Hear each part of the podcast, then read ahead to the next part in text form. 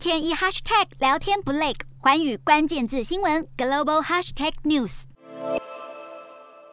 面对副总统贺锦丽确诊的消息，白宫负责官员这样说：“It is going to be hard to ensure that no one gets COVID in America. That's not even a policy goal.” 换句话说，美国目前的防疫政策是只要没有罹患重症，就不会把感染新冠病毒看作一件大事。而贺锦丽的新闻秘书表示，贺锦丽虽然在快筛和 PCR 检测都呈阳性反应，但是她并没有任何症状，所以会自行隔离在副总统官邸，并且继续远端工作。而贺锦丽这几天也没有接触过总统拜登和第一夫人吉尔。另外一方面，辉瑞药厂推出的抗新冠病毒利器 Paxlovid 口服药已经获得世卫组织认可。拜登政府二十六日也表示，会增加供应 Paxlovid 口服药的地点，让十二岁以上的高风险族群可以免费取得。研究显示，Paxlovid 口服药可以降低患者住院或死亡风险达百分之九十左右。